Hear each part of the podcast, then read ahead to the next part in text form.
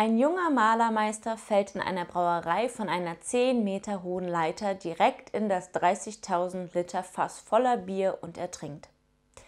Als der Bauleiter seiner Frau den Verlust vermitteln will, fragt sie, ob er denn noch lange zu leiden hatte.